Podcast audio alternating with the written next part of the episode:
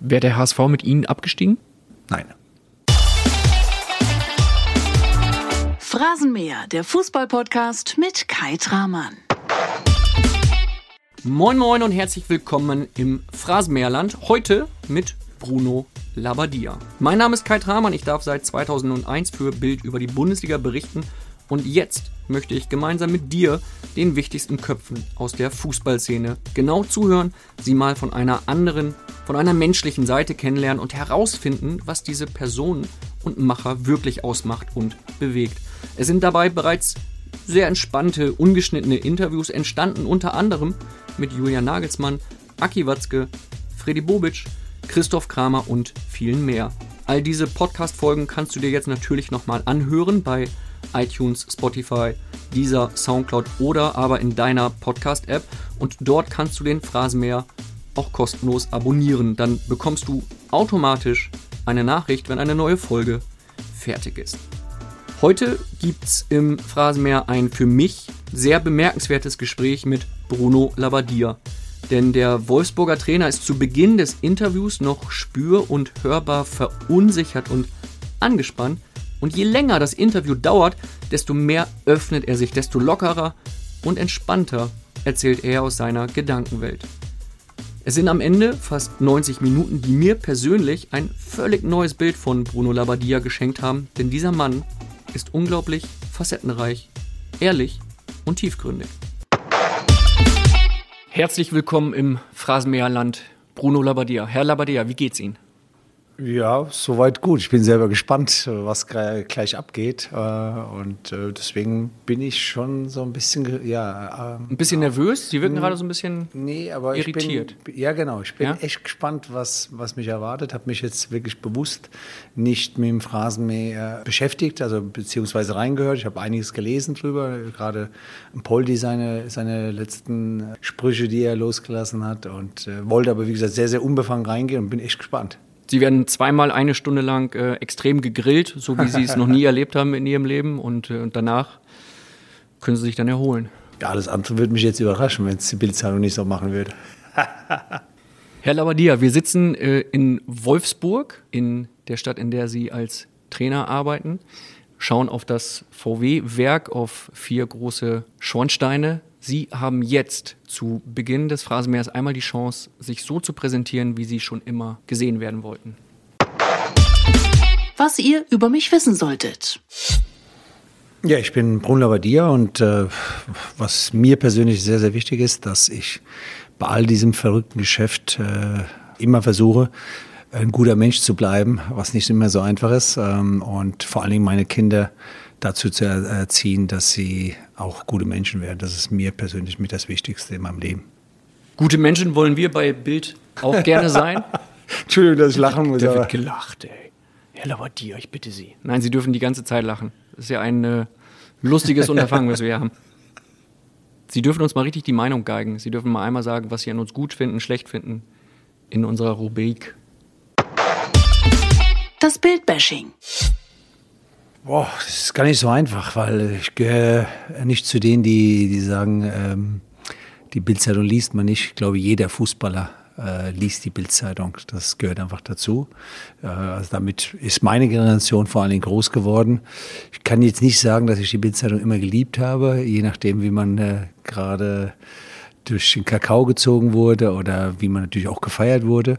Aber für mich gehört die Bildzeitung zum Sport dazu. Äh, finde, gerade wenn man im Ausland ist, ist das eine Zeitung, die man überall zum Kaufen bekommt. Und äh, ja, es ist, äh, wie gesagt, nicht einfach, äh, mit dem Medium umzugehen. Ähm, oder früher zu meiner Zeit nicht einfach gewesen, weil sie sehr stark und, und auch gewaltig auftreten konnten und man äh, immer gesagt hat, die Bildzeitung sollte man nicht zu seinem Feind haben. Also ich glaube, damit ist sehr, sehr viel gesagt. Deswegen nehme ich das mittlerweile mit einem ganz anderen äh, Schnack, als ich das vielleicht früher als Spieler genommen hätte, wo ich mir auch die Noten angeguckt habe und äh, dem Ganzen viel mehr Bedeutung gegeben habe. Heute ist das, wie gesagt, ähm, ist das eher etwas, wo ich äh, ganz anders mit umgehen kann. Deswegen gibt es gar nicht so viel, äh, was ich sagen möchte über, über die Bildzeitung, außer wie gesagt, dass sie äh, doch auch einen großen Anteil äh, daran hat, dass der Fußball äh, in Deutschland so groß geworden ist. Also damit meine ich aber nicht nur die Bildzeitung, allgemein die Medien. Und wir selber im Fußball leben natürlich damit, dass wir dem ausgesetzt sind, wie uns manche Menschen sehen. Das, manchmal würde man sich wünschen, dass der, der eine andere Journalist äh, mal auf unserem Stuhl sitzen würde. Das wäre ganz, ganz angenehm, ganz schön. Aber selbst bei der Bildzeitung lernt man manchmal ganz nette Menschen kennen. Wir können, das, wir können das gerne mal machen. Wir können ja gerne mal die Stühle tauschen. Dann mache ich mal so zwei, drei wär Spiele für den VfL Wolfsburg und äh, Sie können ein bisschen durch die Liga reisen und Fußballer interviewen. Können wir gerne mal machen. Ja, ich weiß nicht, ob es äh, da, sagen wir, das mein Ziel wäre, jetzt ähm, Spieler zu, zu interviewen, aber so äh, mal Hintergründe darzustellen, würde mich schon äh, mal interessieren. Also sagen wir, auch gerade aus meinem Metier, einfach mal Dinge darstellen, wie, wie sie wirklich sind, weil ähm, viele haben natürlich ein komplett anderes Bild. Wahrscheinlich geht es mir aber nicht anders über, über Medien. Ähm, deswegen, wie gesagt, fällt mein, mein, mein Fazit oder, oder auch das, was ich hier gerade über die Bildzeitung habe, relativ moderat aus. Nicht, weil, ich, äh, weil, weil, weil wir gerade ein Interview machen, sondern weil ich äh, mittlerweile ganz anders dazu eingestellt bin, weil ich einfach weiß, dass das einfach dazugehört, auch wenn es nicht immer schön ist. Also, äh, und wenn auch nicht immer alle äh, Dinge so dargestellt werden, wie es dann auch tatsächlich ist. Das, äh, damit muss man auch leben, weil natürlich auch viele Interessen da sind von allen Bereichen und, und äh, die Journalisten natürlich auch mit vielen gefüttert werden, damit es in gewissen Richtungen geht. Und äh, das gehört aber einfach dazu. Wie gesagt, äh, deswegen gehe ich da sehr, sehr entspannt mittlerweile mit um. Heute können Sie alles frei bestimmen und Sie haben heute zweimal die Chance, wenn Ihnen eine Frage nicht passt, die Phrasenmäherhupe zu betätigen. Die hört sich so an. Und auch ich darf sie zweimal äh, nutzen. Und zwar, wenn mir eine Antwort nicht, passt. gefällt oder zu lang wird oder dergleichen. Also fühlen Sie sich frei, Sie können die Hupe nutzen, wann immer Sie wollen. Wir starten mal mit einem Zitat von Ihnen. Und zwar haben Sie mal gesagt, für mich bestand der Reiz immer darin, egal wo ich spiele oder trainiere, das Gefühl zu haben, dass es momentan der größte Verein der Welt ist. Wie schaffen Sie das hier beim doch eher bescheidenen VfL Wolfsburg? Ich glaube, alles entscheidend ist, wann ich den Satz ja getätigt habe. Den habe ich getätigt, als ich in der vierten Liga bei Darmstadt 98 gearbeitet habe als Trainer.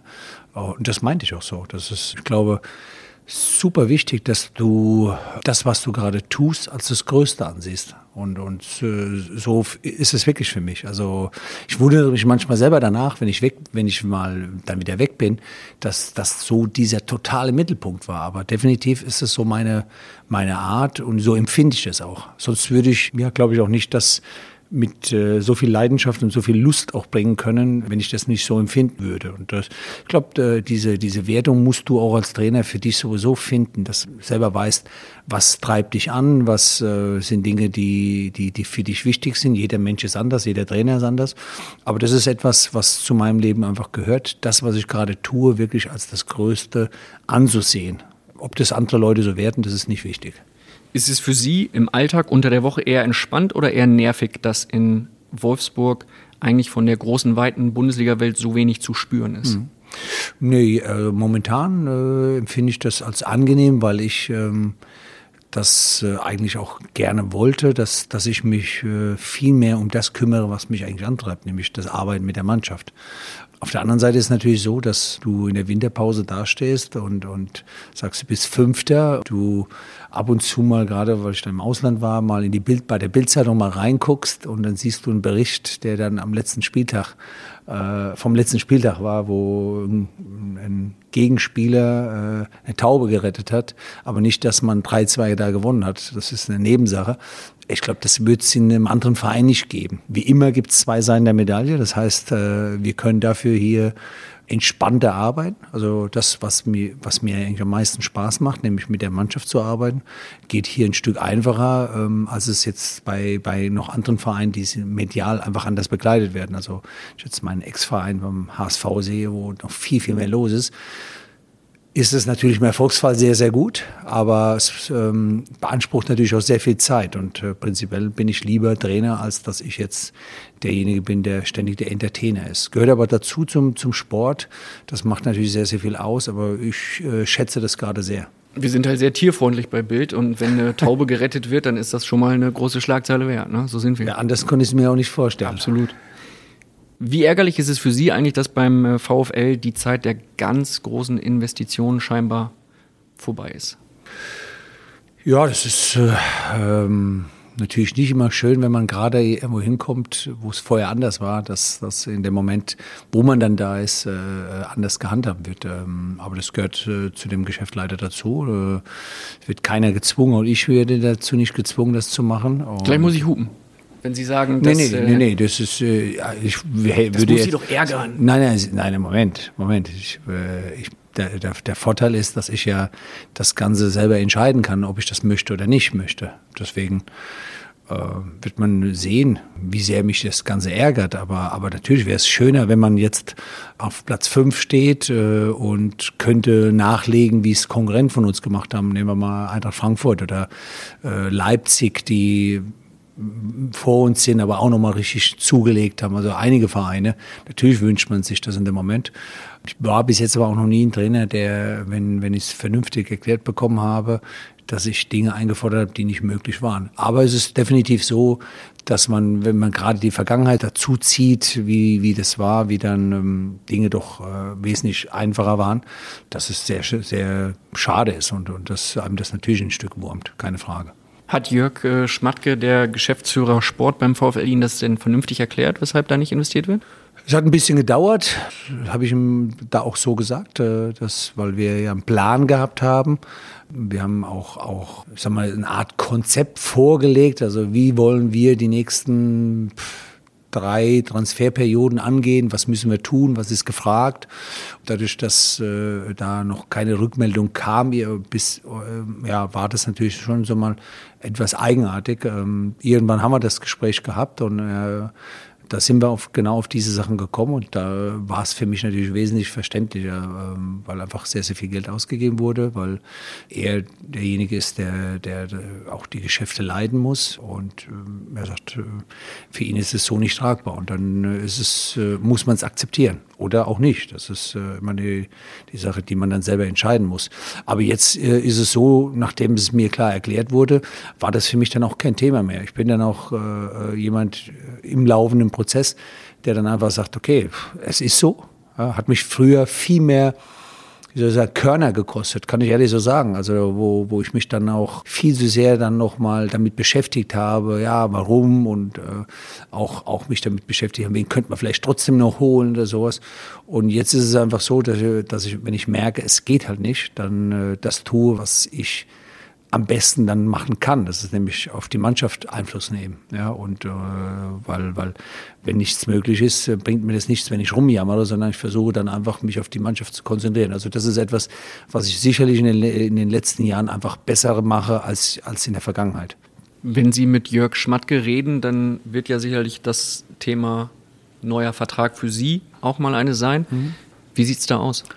Da haben wir noch kein Wort drüber gesprochen. Also es, es, äh, da können Sie gerne auf die Hube drücken und trotzdem würden Sie falsch Da liegen. ich wirklich, ich, jetzt muss Ja, aber da würden Sie falsch liegen. Das, äh, das, Sie nicht verlängern? Wollen Sie weg? Ver, äh, verschwenden Sie nicht Ihre Hupe schon. Ja, ich das wäre zu bisschen- früh für Sie. muss ein das kann bisschen ich, taktieren. Kann ich Ihnen jetzt schon sagen. Ja, ich glaube, als Trainer sind Sie ein Taktikfuchs. Ja, aber das wäre definitiv der Fehler, wenn Ja? Sie es jetzt machen würden. Äh, nein, es ist wirklich so. Also Wollen Sie ich weg, Bin, äh, ich habe noch keine Entscheidung oder noch keine endgültige Entscheidung gefällt, aber das Schöne ist, ich fühle mich gerade in, in meiner Haut sehr, sehr wohl, äh, dass ich eigentlich über mich selbst entscheiden kann. Äh, Das geht nicht immer im Fußball, muss man klar sagen. ne? Man hat äh, Vertrag, man ist von Dingen abhängig, aber momentan fühle ich mich eigentlich in der Situation, wie ich, wie ich sie gerade habe, sehr, sehr wohl. Und zwar deswegen, weil ich mit der Mannschaft wirklich sehr, sehr gern arbeite. Also das, das kann ich echt sagen. Das ist seit dem Sommer äh, so intensiv geworden, ähm, dass äh, es mir ein gutes Gefühl gibt. Äh,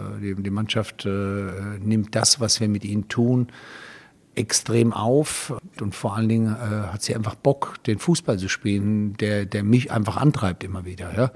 Auch wenn dann mal Dinge misslingen oder sowas, äh, ähm, habe ich das Gefühl, äh, wir, wir wollen einfach einen Schritt weiterkommen. Und das, das ist das, was mich eigentlich wirklich antreibt und was mir Spaß macht und was ich mir vor allen Dingen vorgenommen habe nach, der, nach den äh, doch schwierigen vier Monaten, die ich hier hatte im Abstiegskampf, die mir definitiv keinen Spaß gemacht haben und, und wo ich auch der Mannschaft selber die Frage stelle, was wollt ihr? Ich weiß, was ich will und das ist definitiv mit Freude in die Spiele gehen. Und äh, mit Freude in die Spiele gehen kann ich nur, wenn wir top vorbereitet sind. Und dafür müssen wir was, was tun. Das, das haben wir getan. Deswegen ist es äh, momentan wirklich eine Situation, nochmal auf Ihre Frage zu kommen, die mich sehr entspannt sein lässt. Und ich hoffe einfach, dass wir äh, bis Ende der Saison einfach so weiter arbeiten und Fußball spielen. Und dann werden wir sehen, was kommt. Was muss denn drinstehen in dem Vertrag? Was ist denn ausschlaggebend für Sie? Also da ich habe Ihnen ja gesagt gehabt, ich habe mir äh, noch kein Gespräch gehabt mit, der, mit dem Verein. Das ist nicht ausschlaggebend. Momentan ist es eher ausschlaggebend, wie ist meine Lebensplanung, was möchte ich selber machen. Und die ist noch nicht abgeschlossen, weil ich einfach ja, ein Gefühl habe, dass ich ja einfach frei sein möchte in meiner Entscheidung. Die war nicht die Fälle möchte ich mich nicht abhängig machen von, von einem Zeitdruck jetzt oder sowas, weil ich auch nicht das Gefühl habe, dass, äh, dass ich äh, mir schade oder dem Verein schade, weil, weil hm, ich weiß einfach, dass, dass ich jetzt genauso arbeite, wie als wenn ich nicht äh, oder als wenn ich einen längeren Vertrag hätte. Also im Gegenteil, es, es äh, treibt mich an. Von dem her werden wir sehen, was die nächsten Tage, nächsten Wochen bringen. Was macht denn die, die Zukunftsplanung? Besprechen Sie die jetzt gerade mit Ihrer Frau zu Hause oder mhm. wie sieht das aus? Also in erster Linie, was sportlich betrifft, äh, berede ich natürlich mit meinen äh, Mitstreiter. Das sind meine zwei Co-Trainer, äh, Eddie Söser, Olaf Jansen und äh, dann noch mein Konditionstrainer Günter Kern. Das ist so mein engstes Team. Dazu gehören zwar noch mehr Leute, aber die dann schon da waren. Pascal Vormann, der, der als Torwarttrainer sehr gute Arbeit leistet, aber das sind alles Leute, die schon hier waren und äh, deswegen geht es erstmal ums Sportliche. Und das andere ist natürlich dann auch, äh, was möchte man privat? Ne? Also wie geht es da weiter? Also da beziehe ich meine Frau natürlich auch, auch ein. Aber es ist schon so, dass, dass äh, meine Frau mir da extrem freie Hand lässt und äh, sie eigentlich in den, wir sind jetzt 35 Jahre zusammen und ich bin seit 35 Jahren in der Liga, hat sie eigentlich alles miterlebt und, und äh, auch anstandslos mit mir die vielen Wechsel, die ich doch immer wieder gehabt habe, äh, immer wieder mitgegangen, weil sie mir da einfach vertraut. Ne? Und das ist, äh, das ist gut. Aber trotzdem spreche ich natürlich, also gerade am gestrigen Abend länger mit ihr darüber gesprochen. Und was sagt sie? Dass ich die Entscheidung fällen muss, weil, weil ich natürlich da drin stecke in dem Ganzen sie selber aber äh, ein gutes Gefühl, das kann ich sagen, äh, zu, zum VfL hat. Also sie fühlt sich zum Beispiel wohl in den wenigen Tagen, in denen sie immer wieder da ist, also bei den Spielen oder sowas, findet die, die Menschen sehr nett. Ähm, das ist also ihre Rückmeldung. Und von meiner Seite kann ich sagen, äh, empfinde ich auch ein, ein, gutes Arbeiten hier. Aber es spielen dann noch ein paar andere Sachen eine Rolle. Und, und ja, da bin ich noch nicht zum, zum, so klar, dass ich jetzt sage, so oder so. Wenn es mit Wolfsburg jetzt nichts werden sollte, was passiert hm. dann? Das kann ich nicht sagen. Also ich treffe keine Entscheidung mit einem doppelten Boden. Das habe ich schon selten mal. Können wir endlich los? Ja, Moment, ich muss mir gerade noch ein Ticket organisieren. Äh, welche S-Bahn nehmen wir nochmal? Du holst dir jetzt am besten mal das Deutschland-Ticket. Das geht ganz schnell. Und schon können wir mit allen Bussen und Regionalbahnen fahren, wann wir möchten. Und auch wohin wir wollen? Ja, wir steigen einfach ein und müssen uns mit dem Deutschland-Ticket um keine weiteren Tickets kümmern. Egal, ob du montags damit ins Büro fährst oder wir spontan nach Berlin wollen. Oder am Wochenende ins Grüne. Okay, das heißt, wenn ich mit den Jungs zum Auswärtsspiel will, steige ich einfach mit meinem Ticket in die Regionalbahn und den Bus und fahre zum Stadion? ja, ganz genau. Aber jetzt geht's erstmal zum Shoppen in die Stadt. Und wann möchtest du losfahren? Jetzt informieren unter bahn.de slash Deutschlandticket. in meinem Leben gemacht. Also sprich, ich, wenn ich jetzt mal meine Karriere durchschaue, dann habe ich so oft Entscheidungen getroffen. Manchmal auch mit meinem Dickkopf, manchmal mit meinem Stolz. Bin aber, denke ich, auch nicht so schlecht damit gefahren. Ne? Ich bin so, wie ich bin, versuche natürlich auch immer wieder weiterzukommen, äh, aber kenne auch meine, meine Geister, die mich immer wieder verfolgen, äh, mit denen ich mittlerweile mich mehr auseinandergesetzt habe, sodass ich weiß, wo sind meine Schwächen. Äh, aber ich brauche keinen doppelten Boden. Also ich würde jetzt nicht äh, warten, bis ich irgendwo anderes ein Angebot hätte, sondern ich muss selber von der Sache überzeugt sein. Und das ist ja das, was ich vorhin auch sagte. Ich muss das Gefühl haben, das ist das Größte, was ich momentan tun kann. Wenn ich das nicht habe, dann, äh, dann äh, lass es lieber. Und ich habe auch in der Vergangenheit schon mal ein, zwei Sachen gemacht, obwohl ich innerlich wusste, das wird nicht, äh, kann nicht gut gehen. Und habe es dann trotzdem gegenüber, äh, also gegen meine, mein Gefühl gemacht, weil, ich, weil ich einfach dachte, okay, das ist trotzdem gut. Äh, und ähm, ja, da bin ich momentan, wie gesagt, in Entscheidungsfindung, was, was ist das Beste für mich persönlich. Würde Sie ein anderer Bundesliga-Club reizen oder würden Sie mal ins Ausland gehen wollen? Äh, ja, prinzipiell kann ich mir Ausland auf alle Fälle vorstellen, weil. Haben Sie noch nie gemacht in Ihrer Karriere? Genau, das ist das Verrückte. Ich habe ähm, während meiner ähm, Zeit als Spieler mehrere Angebote gehabt. Ähm, kann mir Italien-Angebot, ich kann mich mal an ein Monaco-Angebot erinnern, als ich beim FC Bayern war. Äh, am Schluss meiner Karriere auch mal von Napoli und Turin kam aber immer zum falschen Zeitpunkt äh, in der Lebensplanung, beziehungsweise man darf nicht vergessen, damals war es auch so gewesen, dass es immer noch Ablösesummen gab. Ne? Also auch wenn man, wenn der Vertrag ausgelaufen ist. Mhm. Ne? Und dann kam aber auch manchmal die Familienplanung, je nachdem wie, äh, ich habe ja zwei erwachsene Kinder, wo es noch um die Schule gegangen ist und solche Dinge. Also verschiedene Dinge. Vielleicht auch, ganz ehrlich, ähm, nicht die Traute gehabt. Äh, ähm, und auf der anderen Seite auch immer die Bundesliga als was ganz, ganz Besonderes geschätzt. Also es ist auch nicht so, dass ich jetzt sage, äh, wenn ich sag mal, ins Ausland gehen würde, äh, dass ich glaube, da ist es wesentlich besser. Ne? Also, was würde Sie reizen, welches Land? Das kann ich nicht sagen. Also ich hatte äh, vor, vor anderthalb Jahren war ich nah dran, äh, China zu machen. Bin, bin dann auch nach China äh, geflogen, habe mir fünf Spiele angeschaut, hatte das Angebot, habe es dann abgesagt. Wäre sicherlich finanziell sehr lukrativ gewesen. Und so blöd es jetzt klingt, äh, mich hat das Abenteuer sogar gereizt. Hab ähm, aber dann aus Gründen, dass es in der Saison war, ähm, mich dagegen entschieden. Oder Japan war ein Thema. Also Poldi, der ja mein Vorgänger er war, auch zusammengesessen, äh, weil er mich auch bei dem Verein vorgeschlagen hat und weil die mich danach auch kontaktiert haben. Auch das fand ich sehr, sehr spannend, weil, weil Japan finde ich äh, ein wahnsinnig spannendes Land. Also das sind alles so Dinge, die ich vor ein paar Jahren nie im Leben gemacht hätte. Äh, Poldi hatte Sie, da muss ich einmal kurz nachfragen, Poldi hatte Sie in Japan vorgeschlagen?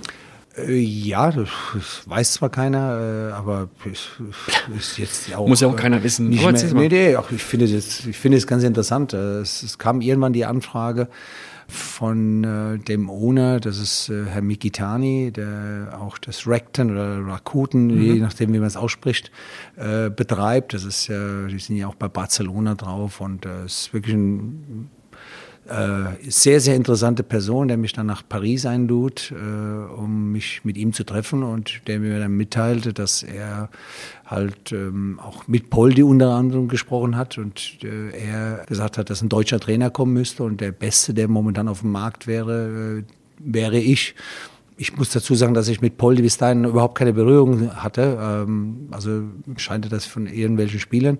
Und danach habe ich mich auch mit ihm persönlich mal getroffen, wollte wissen, wie ist das da. Und er hat vorgeschwärmt. Ähm, das ist dann aus verschiedensten Gründen, ist, hat es äh, nicht geklappt. Aber wie gesagt, wäre eine spannende Sache gewesen. Und so hatte ich immer wieder solche Sachen. Also das ist, äh, es, es wird nie langweilig. Ähm, und wie gesagt, solche Dinge hätte ich sicherlich vor, vor ein paar Jahren überhaupt nicht in Betracht gezogen. Und heute bin ich so, so ein Stück abenteuerlustig und kann mir alles Mögliche vorstellen, solange dann auch die, die Familie mitgehen wird. Also ich, ich sehe das dann, sowas würde ich zum Beispiel auch als Abenteuer sehen, ne? weil man, ja, ich finde es einfach spannend, wie gesagt, Japan aber selbst China, was ich ja dann bereist habe, ist ein guter Freund ist von mir auch dort. Ist der Roger Schmidt. Roger Schmidt und, und Jörn Wolf, die, mhm. die, das ja zusammen machen.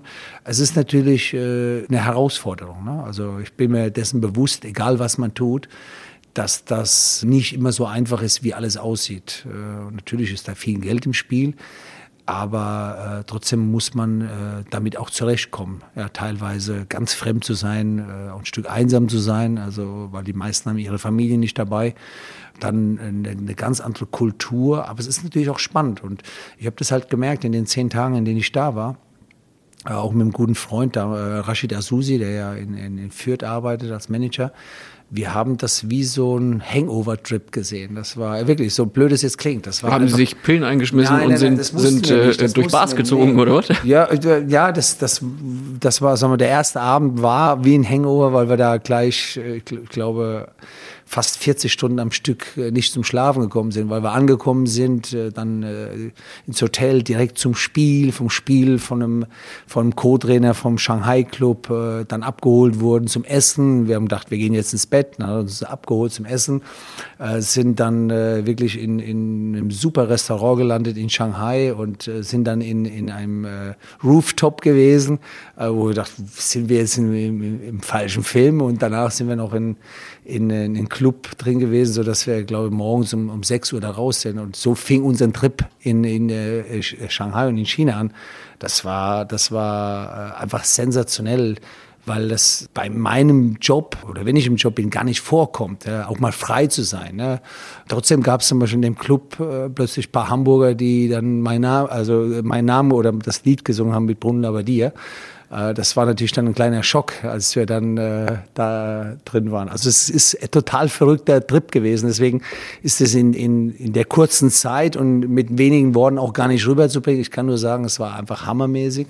Sehen wir das bald im Kino dann als Hangover 4 oder?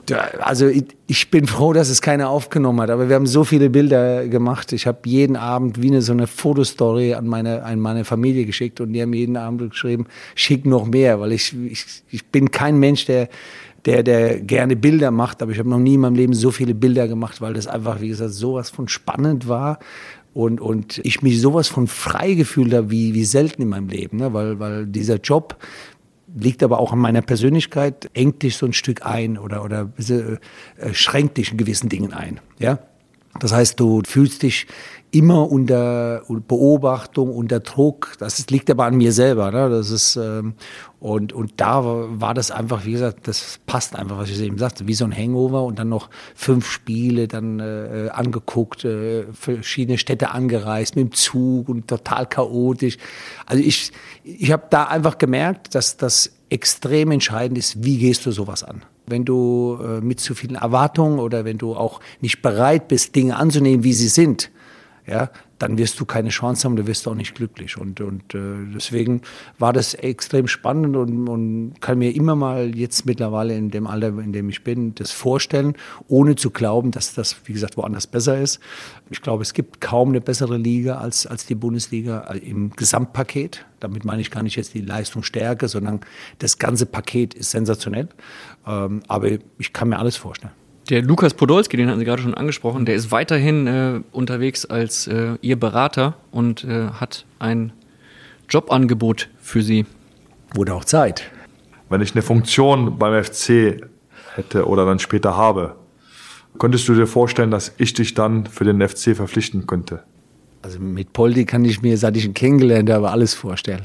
Also es war wir- wirklich spannend, muss ich sagen, äh, dass, dass mich ein Spieler bei einem ausländischen Verein vorschlägt, mit dem ich noch nie zu tun hatte. Ne? So blöd es jetzt klingt. Poldi ist mir extrem sympathisch gewesen, schon aus der Ferne, ähm, hat sich aber einfach bestätigt, weil er einfach ein klarer Kerl ist und, und äh, wirklich das Herz auf der Zunge trägt. Äh, mit ihm könnte ich mir sehr, sehr viel vorstellen. Und vor allen Dingen gibt es wenige Menschen, die den FC so lieben.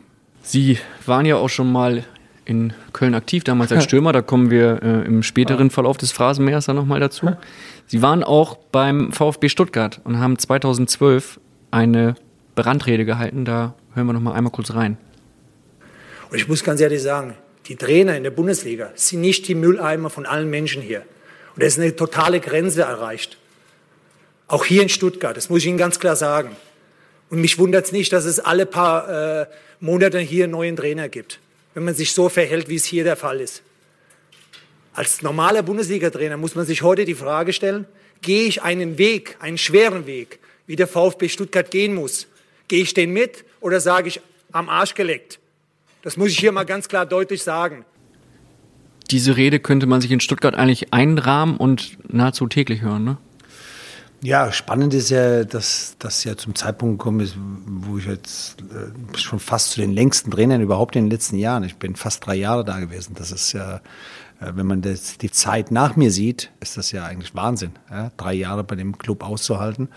Ich glaube aber, was viel wichtiger war, warum ich so reagiert habe, war einfach die Sache, dass ähm, ich ja ähnlich wie hier den Club vorm Abstieg gerettet habe, in einer sehr, sehr schwierigen Situation mit dem Stadionumbau, Tribüne abgerissen, zwölf Punkte in der Winterpause. Also viele Dinge, die nicht gepasst haben, dann mit einer Rekordpunktzahl von 30 Punkten in, in der Rückrunde in der Liga gehalten. Mit 27 Punkten wären wir abgestiegen in der Rückrunde, das muss man mal vorstellen. Dann ein Jahr später äh, am Platz 6 in die Europa League zu führen und ein Jahr später über das Pokalfinale wieder in die Europa League zu führen. Aber viel wichtiger war einfach, dass wir in der gleichen Zeit den Etat um ein Drittel gekürzt haben. Und das wollte halt keiner hören. Und, und äh, das ist das, was mich da total gestört hat. Dieses zum Beispiel am, am Arsch gelegt, das, das war zum Beispiel bewusst die Rede war überhaupt nicht bewusst, sondern die, die kam wirklich aus dem, aus dem Herzen raus. Aber dieses am Arsch gelegt war dann wirklich bewusst, weil ich wusste, dass damit wird das äh, bundesweit. Und damit kann man natürlich auch spielen. Das gehört auch dazu. Aber die Rede selber war einfach aus dem, wie ich mich gefühlt habe, weil ich einfach wie so gegen eine Wand gelaufen bin. Ja immer, ich habe dem Verein gesagt, da zu dem Zeitpunkt, pass auf, ich zuckle die Mannschaft aus. Ja, äh, die kann nicht noch mehr leisten. Die ist schlechter als zu dem Zeitpunkt, wo wir im Abstieg gespielt haben. Äh, und und äh, ich, ich beute sie in allen Bereichen aus. Irgendwann hat sie keinen Bock mehr auf mich. Ja, ist doch verständlich. Und äh, das war etwas, was mich total gestört hat. Und, und manchmal muss es auch raus. Als Trainer hältst du dich so extrem zurück oder musst dich zurückhalten, musst versuchen, allem gerecht zu werden, Spielern, ganzem Verein, Zuschauern, jeder, jeder verlangt von dir, dass du immer Kontenance behältst äh, und, und das Ganze auch zusammenhältst. Und du sollst gleichzeitig alle schützen, aber ähm, darfst eigentlich nie das sagen, was du in dem Moment auch denkst. Ne? Also das gehört leider dazu. Es gibt aber Phasen, nicht nur in dem Moment, sondern auch mal bei einer Mannschaft, wo man dann einfach sagt, pass auf, jetzt auf gut Deutsch drauf geschissen. Ich sage jetzt trotzdem mal was, weil das auch dann mal raus muss. Ja? Das ist dann auch nur äh, ehrlich und auch authentisch und das musst du sein. Ja? So sehr du zwischendrin auch Dinge, wie gesagt, zurückhalten musst. Ist es etwas, was Ihnen an Ihrem Job stinkt, dass Sie nicht immer die Wahrheit sagen können? Also hier können Sie es.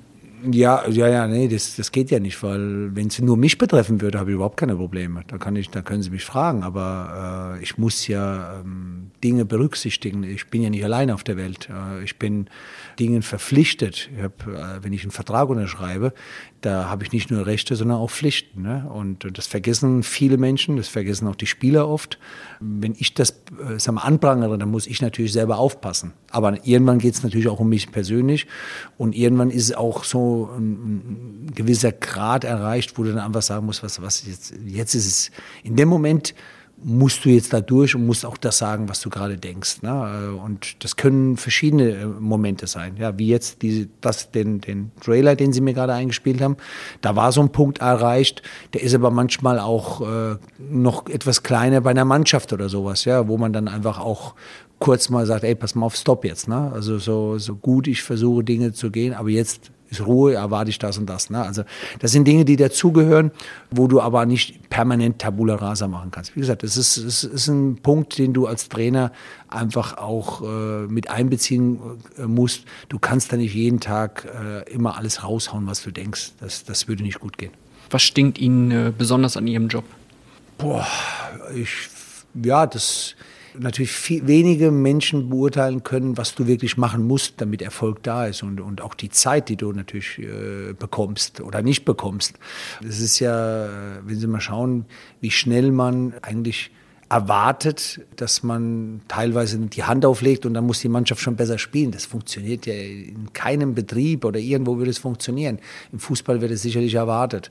Also das ist etwas, äh, wo einem schon nervt. Und wenn äh, Leistung nicht anerkannt wird, weil man vielleicht nicht genug trommelt oder sowas. Ne? Ja, und, ja und, oder wenn auch äh, Menschen ihre Leistung, die man selber getätigt hat, für sich verkaufen. Das sind auch Dinge, die mir nicht gefallen. Sie haben mal gesagt, mein großes Ziel ist es als Trainer, dass meine Mannschaft auf Dauer meine Philosophie umsetzt und wir damit Erfolg haben. Ja. Wie lautet Ihre Philosophie konkret? Boah, das ist natürlich immer hochtrabend, ne? wenn, man, wenn man sich jetzt hinstellt als Trainer und erzählt, das und das äh, stelle ich mir vor. Aber ja, wir haben hier keine Taktiktafel na, wie na, damals na, bei ja, Ralf Rangnick im Sportstudio, ja, von daher. Ja, aber heutzutage ist es so, dass äh, jeder sich hinstellt und, und erzählt und philosophiert drüber. Aber deswegen ist es wichtig, dass man es richtig rüberbringt. Ähm, ich versuche es Ihnen mal darzustellen. Für mich gab es ja einen Grund, warum ich Trainer geworden bin. Ja, also ich hatte zum Ende meiner Karriere eine Manageranstellung eigentlich beim KSC äh, und den Vertrag habe ich zurückgegeben, weil das war eigentlich immer mein Wunsch, seit ich eigentlich so noch Spieler war, also in jungen Jahren schon, dass ich gesagt habe, ich will einfach mal Manager werden. Ja, das war so mein, mein Wunsch. Ende meiner Karriere habe ich aber gemerkt, dass ich viel mehr Lust habe, das, was ich an Fußball in mir drin habe, auf eine Mannschaft zu übertragen. Und, und auch die Frage mir gestellt, kann ich das und, und äh, schaffe ich das? Warum macht der Trainer, äh, den ich jetzt gehabt habe, zum Beispiel das so und so? Ich würde es vielleicht anders machen. Oder habe mir zum Beispiel auch Dinge mitgenommen von einzelnen Trainern, die mir gut gefallen hat. Und das zusammen gepaart auf eine Mannschaft zu übertragen, das war äh, was mich gereizt hat. Und, und äh, es ist sicherlich so, dass, dass ich es liebe, zum Beispiel den Ball zu haben. Ja. Also ich bin, es gibt ja eine große Diskussion, Ballbesitz, ja, nein. Ich muss sagen, äh, solange der Gegner den Ball nicht hat, kann er kein Tor machen. Ja. Und ich selber hasse es, hinterher zu laufen. Also das heißt, ich will, dass, dass wir das Spiel dominieren, wenn wir können. Dazu brauchst du natürlich eine gewisse Qualität.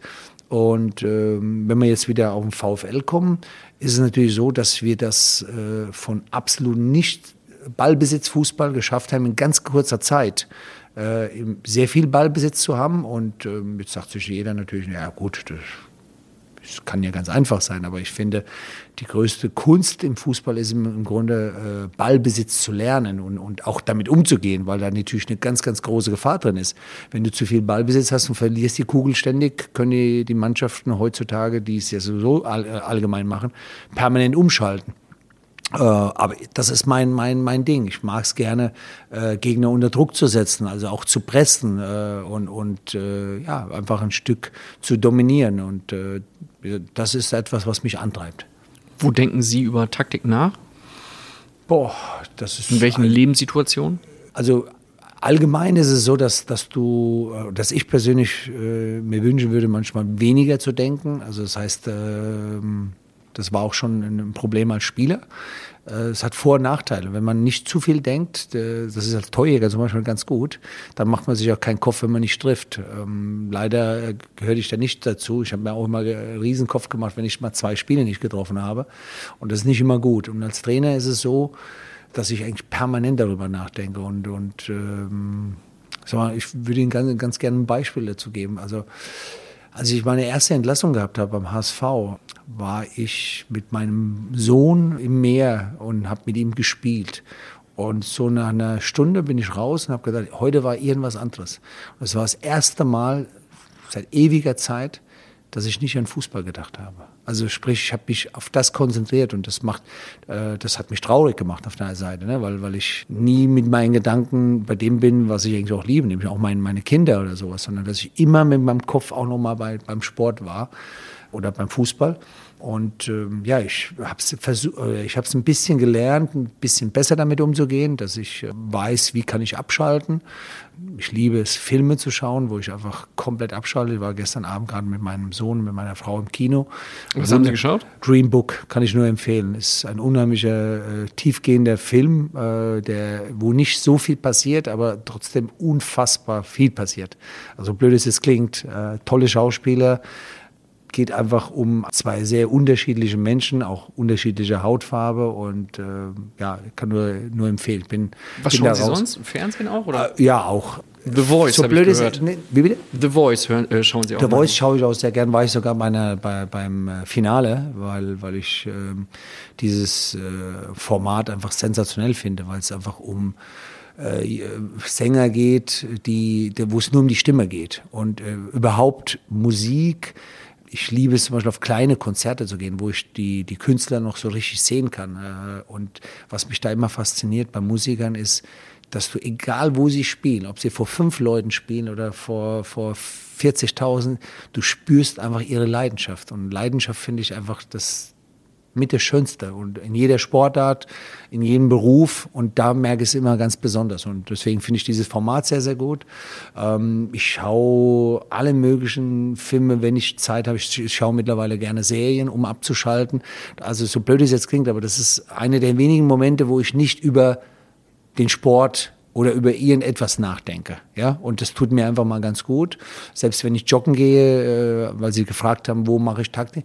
Also ich äh, gehe fast oder so gut wie jeden Tag morgens joggen und äh, A, um den Kopf frei zu geben, B, um fit zu bleiben, aber vor allen Dingen auch, um äh, mal zur Ruhe zu kommen und dann über alles mal nachzudenken. Wie will ich mit dem Spieler ein Gespräch führen? Äh, was müssen wir tun gegen den Gegner?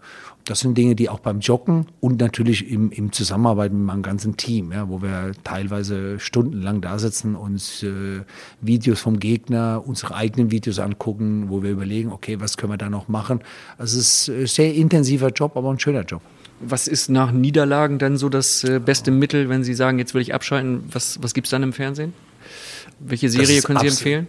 Das ist, wenn ich ehrlich bin, absolut egal. Das Problem ist, in dem Moment, wo ich den Fernseher ausschalte, geht leider jede Szene, also die ist wie abgespeichert und das macht mich eigentlich so gut wie fast immer schlaflos, nach dem, vor allem nach einem verlorenen Spiel. Ja, also meine, meine, meine Frau, habe ja schon gesagt, die mich so lange kennt, geht dann schon äh, ohne groß was zu sagen ins Bett, weil sie weiß, ich komme nicht ins Bett, äh, weil ich in dem Moment, wo ich ins Bett gehe und der Fernseher ist aus, geht das Spiel durch den Kopf und, und nach verlorenen Spielen, das werde ich auch nie in meinem Leben lernen, kann ich einfach nicht abschalten.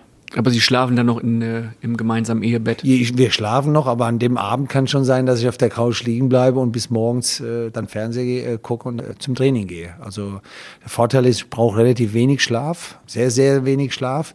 Aber äh, ja, wie gesagt, ich, ich komme, äh, ich schaffe es nicht, da so abzuschalten, dass ich sage, ich kann das komplett von mir wegdrücken. Also das ist etwas, wo ich gerne könnte. Also bewundere ich jeden Menschen, der das kann, der zum Beispiel auf Knopfdruck auch schlafen kann. Da werde ich fast wütend, wenn neben mir im Bus oder, oder im Flieger jemand sofort auf Knopfdruck einschlafen kann. Müller Wohlfahrt zum Beispiel war so jemand. Ich habe es noch nie erlebt, aber der hat sich irgendwo hingesetzt äh, ob im Bus, im Flieger und wirklich gesagt, ich schlafe jetzt ein und ist eingeschlafen. Also das ist etwas, was ich gerne können würde. Kann ich auch im Podcast, wenn die äh, Antworten zu lang dauern. Okay. Nein, war ein Spaß. Oh, Alles Dankeschön, gut. danke. Okay, Nein, gut, sowas nicht gemeint, Herr Leute. Dann, ma, dann mache ich äh, ab sofort die klaren Antworten wie in der Bildzeitung. Nein, ist alles fein bis hierhin. Sie haben gerade gesagt, Sie joggen jeden Morgen, das heißt, Sie wären auch fit für den Magathügel hier in äh, Wolfsburg. Und zwar ja, komme ich drauf auf ja. den Hügel, weil der Felix hat Ihnen eine Sprachnachricht geschickt. Da hören oh, wir mal rein. Da freue ich mich drauf. Hallo, Bruno, Felix hier. Lang nicht mehr gesehen. Aber wer hätte gedacht, als ich dich vor über 30 Jahren da aus dem Darmstädtchen rausgeholt habe, dass du dann später mal nicht nur beim HSV, sondern auch noch bei Bayern München und Nationalmannschaft spielst und dann später auch noch Trainer beim VfL Wolfsburg wirst. Du hast ja gesehen, wenn du dich mal umgeguckt hast, mittlerweile bist du ja schon ein paar Tage da, dass ich dir da was hinterlassen habe. Ich hoffe, Bruno, du weißt, wie man den Hügel zu laufen hat. Wenn nicht, ruf mich einfach an. Ansonsten weiterhin viel Erfolg wie bisher. Mach's gut. Felix, tschüss. Es ist Felix live. Besser geht nicht. Besser geht nicht. Besondere Beziehung zu ihm. Äh, ich, das hat sich bei mir total eingebrannt, wie er in Darmstadt in meiner Wohnung äh, stande, Geld in der Hosentasche geklimpert hat und immer die Hände in der Tasche hat und gesagt, was, was willst du denn verdienen? Es ging um den HSV. 1987. 87, genau. Genau, also total verrückt, war 21 und war natürlich riesen aufgeregt. Felix Magath bei uns im Wohnzimmer, äh, im kleinen Ort, hat sich sofort rumgesprochen, dass er vor der Tür war. Ja, war eine besondere Sache und äh, meine letzte Begegnung, weil er gesagt hat, wir haben uns schon eine gewisse Zeit lang äh, nicht gesehen, war genau in China. Das ist ganz witzig. Äh, ich habe ihn in der Hangover-Nacht? Nee, das war dann äh, drei Tage später. Felix muss man ausgeruht sein, um äh, mit ihm zurechtzukommen. Das kann ich schon mal sagen. Felix war dann in Shanghai gespielt ähm, und wir waren da und äh, ich habe äh, mitbekommen, dass er spielt. Wir wollten sowieso zum Spielen, habe ihn kontaktiert, ob wir uns treffen wollten. Es war typisch Felix Magath. Äh, wir, äh, ich bin hingekommen und fragte, und Felix, wie ist es hier? Er sagte, ha, wie soll es schon gehen hier? Und dann hat er in seinem Tee gerührt und hat erstmal, war erstmal Funkstille. Da habe ich überlegt, ob ich, ob ich jetzt gleich wieder gehe. Und äh, das Interessante war, dass wir dann, glaube ich, dreieinhalb Stunden in der Mittagspause da saßen, äh, bis die Spieler dann schon auch, äh, eigentlich äh, sich vorbereitet haben, um zum Stadion zu fahren. Das war total äh, krass und äh, das ist halt Felix Magath. Das war so eine kurzweilige Zeit, weil wir da über so viele Themen gesprochen haben. Deswegen äh, freue ich mich immer wieder, ihn zu sehen. Welcher Trainer hat Sie am meisten inspiriert? Ganz klar mein, mein Jugendtrainer, Schorsch Linnert in, in Weiterstadt. Es ist so, dass er wie so ein sportlicher Ziehvater für uns war. Für uns sage ich deswegen, weil wir eine Gruppe von 15, 17 Leuten waren, die von der E-Jugend ab, ich kam dann äh, im ersten Jahr D-Jugend dazu, weil ich vom Ort rübergezogen bin, äh, immer mit ihm zusammengearbeitet haben und ähm, er uns eine, eine Jugendzeit geschenkt hat, die zu dem damaligen Zeitpunkt fantastisch war. Und deswegen, zwar deswegen, äh, er hat es geschafft, dass wir uns nach 30 Jahren, wo wir schon aus der Jugend raus sind, immer noch einmal im Jahr treffen, äh, miteinander Fußball spielen, dann äh, zusammen essen, mittlerweile auch mit den Frauen. Früher sind wir dann noch auf die Rolle gegangen. Äh, dafür sind schon einige zu betagt geworden. Deswegen sind die Frauen jetzt heute dabei und die Kinder ja, und das, das schaffen wir immer noch. Und das ist was ganz, ganz Besonderes. Er hat uns so viel mitgegeben, äh, nicht nur als Spieler, sondern auch als Mensch, was man zu tun hat. Er hat uns ermöglicht, dass wir schon in jungen Jahren für so einen ganz kleinen Verein jedes Jahr mindestens einmal, wenn nicht sogar zweimal im Ausland waren, Turniere gespielt haben. Und er war auch der Grund, warum ich so lange bei einem kleinen Verein geblieben bin. Ich habe ja schon relativ früh Auswahl gespielt, also damals Hessen-Auswahl, höher konnte ich nicht spielen, dadurch, dass ich einen äh, italienischen Pass hatte. Äh, und ähm, viele Vereine wollten mich haben. Ich bin immer da geblieben, weil er mich einfach gefördert hat, nicht nur im, im wie gesagt, im sportlichen Bereich, sondern auch als Mensch. Und deswegen war er eine ganz, ganz besondere Person. Ansonsten haben mich viele Trainer auf eine Art geprägt. Ich habe von allen Trainern versucht, Dinge mitzunehmen, die sie gut gemacht haben, aber auch Dinge, die mir nicht gefallen haben, die ich anders machen wollte. So bin ich an die Sache rangegangen und deswegen habe ich natürlich viele, viele Trainer erlebt, die gut waren auch. Mit wem aus der Bundesliga tauschen Sie sich am liebsten aus? Mit welchem Trainer? Ich frage deshalb, weil Julian Nagelsmann in der ersten, in der allerersten Phrasenmäher-Folge, die wir produziert haben letztes Jahr, uns äh, etwas verraten hat aber auch mit, äh, mit Bruno Labbadia vor ein paar Wochen ein langes Gespräch gehabt, wie er mit dem Kader umgeht, der ja nicht für den Abstiegskampf zusammengestellt wird, was eine Herausforderung ist und so weiter. Und ähm, ja, das ist ganz interessant, Ansätze von erfahrenen, auch von anderen jungen Trainern zu sehen und einfach mit seinen eigenen abzugleichen. Mit wem tauschen Sie sich gerne aus? Mit Nagelsmann? Ja, äh, ja, also prinzipiell ist es so, dass ich die Trainertreffen zum Beispiel sehr, sehr gut finde. Wir haben das ja in den letzten Jahren ein Stück verändert, dass äh, wenn die Trainer sich treffen, nicht nur an der Tagung treffen, nämlich an dem Tag, sondern äh, einen Tag davor, sich ein Spiel angucken zusammen und dann nochmal eine dritte Halbzeit machen. Also sprich, wir gehen dann in das Hotel, in dem wir schlafen und sitzen dann bei einem Essen oder auch bei einem, bei einem Getränk zusammen lange und unterhalten uns natürlich über Themen, die uns hier alle bewegen auf eine Art. Äh, und das sind verschiedene Leute, mit denen man dann zusammenkommt. Das kann nicht sagen, das ist nur eine Person. Also ich habe äh, oft mal mit, mit Thomas Schaf über, über gewisse Dinge gesprochen. Also es gibt immer wieder Leute, mit denen man dann einfach zusammenkommt. Also deswegen ist es ein sehr, sehr wichtiger Austausch, weil wir hier alle miteinander Probleme haben oder die gleichen Probleme, die uns jeden Tag begleiten. Aber es gibt natürlich vor allem mein Trainerteam, mit dem ich sehr am meisten natürlich rede. Es gibt jemand, äh, es gibt einen Bernhard Rares, mit dem ich auch schon zusammengearbeitet habe, aber der seit, äh, glaube 15 Lebensjahren Freund zu mir ist, mit dem ich mich auch über Themen austausche, der einfach weiß, wie was ist. Das gehört schon dazu. Man hat so einen festen Kreis, wo man auch mal hört, was, wie siehst du das Ganze denn aus der Ferne auch? Nehmen Sie uns mal mit an die Theke der Trainer. Was wird da besprochen? Geht es dann über die bösen Medien oder wird über einzelne Spieler gesprochen, wo der eine dem anderen sagt, ähm, verpflichte den bloß nicht, der kann nichts? Ja, wenn man natürlich äh, danach fragt, weil man gerade einen Spieler hatte, also das mache ich natürlich auch. Also wenn ich äh, jetzt einen, Spieler im Kopf habe und weiß, der und der hat mit ihm gearbeitet, dann, dann wäre ich ja dumm, wenn ich ja nicht mal nachfragen würde.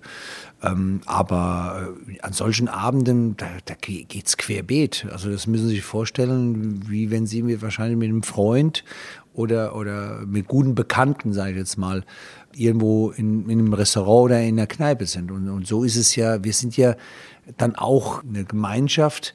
Wir gehören immerhin zu, die, zu der Elite. Wir sind eine von 18 Personen, die das in der Bundesliga machen können. Ja, wenn noch die Zweitligatrainer dabei sind, äh, sind wir 36. Ne? Und, und das ist ja schon irgendwo was Besonderes und das bringt dich automatisch zusammen, ja? wo du so viele Themen hast, über die du dich unterhalten kannst. Und natürlich ist es auch da, dass du den einen sympathischer findest und den anderen denkst, den brauche ich jetzt nicht unbedingt. Also, Wen brauchen Sie nicht? Oh, das, äh, das handhabe ich lieber so, dass ich das für mich behalte. Also, aber.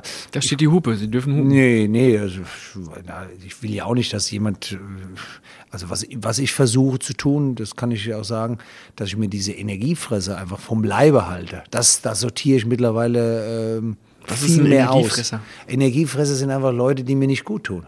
Äh, und, und wenn mir einem nicht gefällt und ich nicht zwingend mit dem arbeiten muss, ja, dann trenne ich das komplett, dann will ich den auch nicht bei mir haben. Also das habe ich früher nicht so gemacht. Da habe ich viel von meiner Frau gelernt, die da echt, ich sagen, immer gesagt, nee, habe ich keinen Bock drauf. Ne? Also wo, wo ich dann eher di- diplomatischer war, ähm, wo ich heute sage, nee, ehrlich, also manchmal, manchmal muss man es, überhaupt keine Frage. Also im, im Job, das muss jeder Mensch machen. Ne? Aber nicht in meinem, meinem privateren oder im engeren Umkreis. Oder, oder wenn ich jetzt zum Beispiel, wie gesagt, auch bei einer Trainertagung, da will ich schon mit den Leuten auch zusammen sein, die mich interessieren. Otto Rehagel, Sie haben gerade angesprochen, äh, Ihre Frau. Otto Rehagel erzählte jüngst in einem Werder-Podcast, dass äh, er auch immer seine Frau und die Frauen der Spieler mit einbezogen hat bei Transfergesprächen. Machen Sie das auch? Nee, nee, nee, nee, nee. Also da, also das, das muss ich schon selber entscheiden. Also da, Wie gehen Sie da vor, wenn Sie mit einem Spieler sprechen? Spieler? Ja? Es kommt immer darauf an, was man gerade äh, braucht. Äh, aber mir ist ein Gespräch mit dem Spieler sehr, sehr wichtig, dass ich einfach äh, merke, wie tickt der, aber vor allen Dingen will ich viel mehr, dass er weiß, wie ich ticke. Also äh, ich habe schon sehr, sehr viele Spieler gehabt, wo sie danach gesagt haben, pff, also das ist schon hart, was der Trainer. Also ich, ich sage den Spielern zum Beispiel nicht immer nur, was sie können, sondern auch, was sie nicht können oder was sie lernen müssen oder was sie annehmen müssen. Das ist mir deswegen wichtig, weil ich das gehasst habe, wenn mir Vereine erzählt haben, was sie alles tun für mich und dann bin ich hingekommen und, und äh, ja, wenn ich dann da war, auch vom Trainer, äh, bin ich teilweise ja auch mal links liegen lassen worden oder, oder bin dann enttäuscht gewesen, wenn ich nicht sofort aufgestellt wurde. Und das mache ich nicht. Also ich mache keine falschen Versprechungen. Ich finde zum Beispiel, dass es, also es ist mir persönlich wichtig, dass die Spieler eine gewisse Verlässlichkeit haben. Das heißt, was ich sage, muss ich einhalten. Ja, ja, ich f- finde schon in einem Gespräch mit einem neuen Spieler, dass er wissen muss, was kommt auf ihn zu. Ich bin ein sehr intensiver Trainer, äh, was, was ja auch die Trainingsarbeit betrifft, äh, was ich auch einfordere. Und wenn einer kein, keine Lust dazu hat, dann sage ich ihm auch ganz offen, dann bitte komm nicht. Also das habe ich schon oft gemacht. Auch wenn ich ihn gerne haben wollte. Ne? Komischerweise ist es oft angekommen. Also, dass dann Spieler gesagt haben, hey, das, das gefällt mir. Der sagt auch ganz klar, das und das muss ich noch verändern. Wenn ich das nicht mache, dann, dann äh, soll ich lieber nicht kommen. Das heißt, Sie haben auch schon mal dann einen Spieler so verschreckt, dass der gesagt hat, ey, jetzt habe ich mir eine halbe Stunde vom Labadia angehört, was ich nicht kann. Jetzt will ich doch nicht mehr hingehen. Nee, also so blöd es klingt, die, die, die Rate ist relativ hoch. Wenn, dann ist es eher mal gescheitert, dass wir ihn fin finanziell nicht holen konnten oder sowas. Aber äh, ich glaube, dass Spieler das äh, schätzen. Wenn ich dann mit dem Spieler zusammenarbeite, dann ist es ein Stück anders. Dann, dann gehe ich erstmal anders ran, dass ich sage, ich suche erstmal, ich rede über seine Stärken. Ja, und die will ich sehen dann von ihm. Aber wenn ich ihn verpflichte, will ich einfach, dass er weiß, was ich nicht so gut finde. Äh, weil ich das, wie gesagt, selber als Spieler extrem gehasst habe, wenn, wenn mir äh, Vereine äh, wirklich vom Pferd erzählt haben und erzählt haben, wie toll alles ist, aber nie erzählen, was nicht so gut ist. Und ich finde, das ist doch das wichtig. Wenn ich zum Beispiel letztes Jahr als VfL äh, Wolfsburg Spieler angesprochen habe, ja, dann kann ich denen auch nicht erzählen. Bei uns ist alles super. Zweimal Relegation gespielt. Das habe ich den Spielern klar gesagt. Pass auf, das erwartet dich. Wir müssen mehr arbeiten als, als alle Mannschaften, weil wir sind Tabellenletzter. Die zwei hinter uns, die sind abgestiegen. Also wenn wir da nicht mehr tun als alle anderen, dann machen wir irgendwas falsch. Willst du? Bist du bereit? Und so bin ich an die Sache rangegangen und auch gesagt, wir haben hier eine- einen Berg zu besteigen, der nicht so einfach ist, weil wir aus einem sehr tiefen Tal kommen, also auch mental, äh, körperlich, in allen Bereichen. Und, und äh, wir müssen Emotionen reinbringen, aber wir müssen vor allen Dingen viel tun. Und das, so bin ich an die Sache rangegangen. Äh, und wie gesagt, das hat, äh, wenn ich jetzt äh, die Quote sehe, die wir äh, holen wollten und die wir auch geholt haben, dann war die sehr, sehr hoch. Ich glaube, dass einfach Menschen das schätzen, wenn man ihnen nicht nur die tollen Sachen erzählt, sondern einfach sagt, so ist die Geschichte bei uns. Sie haben beim HSV mal Pierre-Michel Lasogga nach einem Doppelpack gegen Augsburg morgens am freien Tag zum Joggen zu Hause abgeholt. Greifen Sie häufiger zu solchen Maßnahmen? Ich war selber gespannt, ob er das für ernst nimmt. Ich wollte ihm einfach äh, damit signalisieren, äh, hey, pass auf, wir machen da, äh, wir arbeiten mit dir und auch gerade nach, nach so einem Doppelpack. Und es war jetzt nicht so, dass er, dass er morgens um, glaube sieben war es, äh, erschrocken ist. Also das, das, das, ich wollte es einfach sehen und er ist dann mit mir um die Alster gejoggt und es war nett. Haben Sie sowas nochmal gemacht oder nee, war das nur? Ach, das sind Dinge, die ich aus dem Gefühl heraus mache. Ne? Also in dem, in dem Moment passte das irgendwie. Äh, ich wusste, dass, dass Pierre, sag mal, so, so ein Klotz vom Mann ist und, und, und so wirkt, aber ein ganz feiner und, und, und guter Junge ist. Und, und äh, ich wollte ihm äh, nach den äh, Monaten, die hinter ihm waren, einfach so mitgeben, hey, pass auf, ich baue auf dich und, und äh, ich werde dich auch fördern, aber auch fordern. Ja? Gerade nach so, ne, so einem Moment, wo du zwei Tore gemacht hast.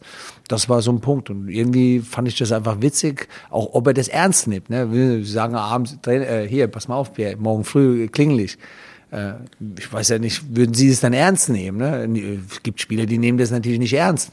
Und ich, für mich war klar, ich muss da jetzt natürlich auch auftauchen, egal ob ich jetzt müde bin oder, oder auch keine Lust habe. Äh, und das, das, das äh, kommt aus dem Gefühl heraus. Und so macht man natürlich etliche Dinge, die, die auch nicht immer rauskommen, die, die aber dazugehören, einfach sich auch um Spieler zu kümmern. Wie gehen Sie mit äh, egoistischen Spielern um? Es kommt drauf an. Als Torjäger äh, war ich selber auch ein Stück egoistisch. Also das gehört auch dazu, äh, bis zum gewissen Maße. Also es kommt auch darauf an, was er gemacht hat. Äh, ist er einsichtig? Unterstütze ich ihn, indem ich sage, pass auf, äh, ja, das brauchst du, aber es gehört auch dazu, dass du gewisse Dinge siehst. Und dann kommt es ja darauf an, in welchem Bereich war er egoistisch. War er bei einer Torschance egoistisch, weil er ein Torjäger ist? Da gehört es ein Stück dazu, aber wie gesagt, bis zu einem gewissen Maße ist er egoistisch, dass er nur sich sieht und, und äh, die Mannschaft vergisst in anderen Bereichen. Also es hängt wirklich von der Situation davon ab. Sie haben mal gesagt, ich bin gierig nach Siegen. In mhm. Siegen finde ich Befriedigung. Ja, klar. Was ist es genau? Also ist es eine Form von Eitelkeit, die Sie da irgendwo befriedigen wollen dann?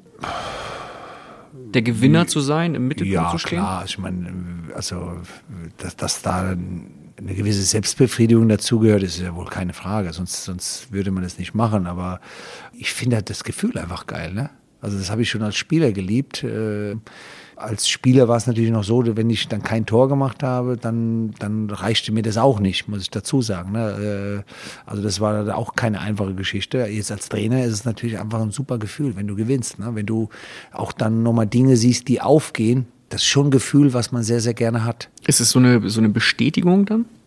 Es ist ein besonderes Gefühl, äh, wenn du jeden Samstag auf dem Prüfstein stehst. Ne? Und, und, und äh, das ist sicherlich auch etwas, äh, was, was mein Leben ja extrem erfüllt hat auf eine Art. Ne?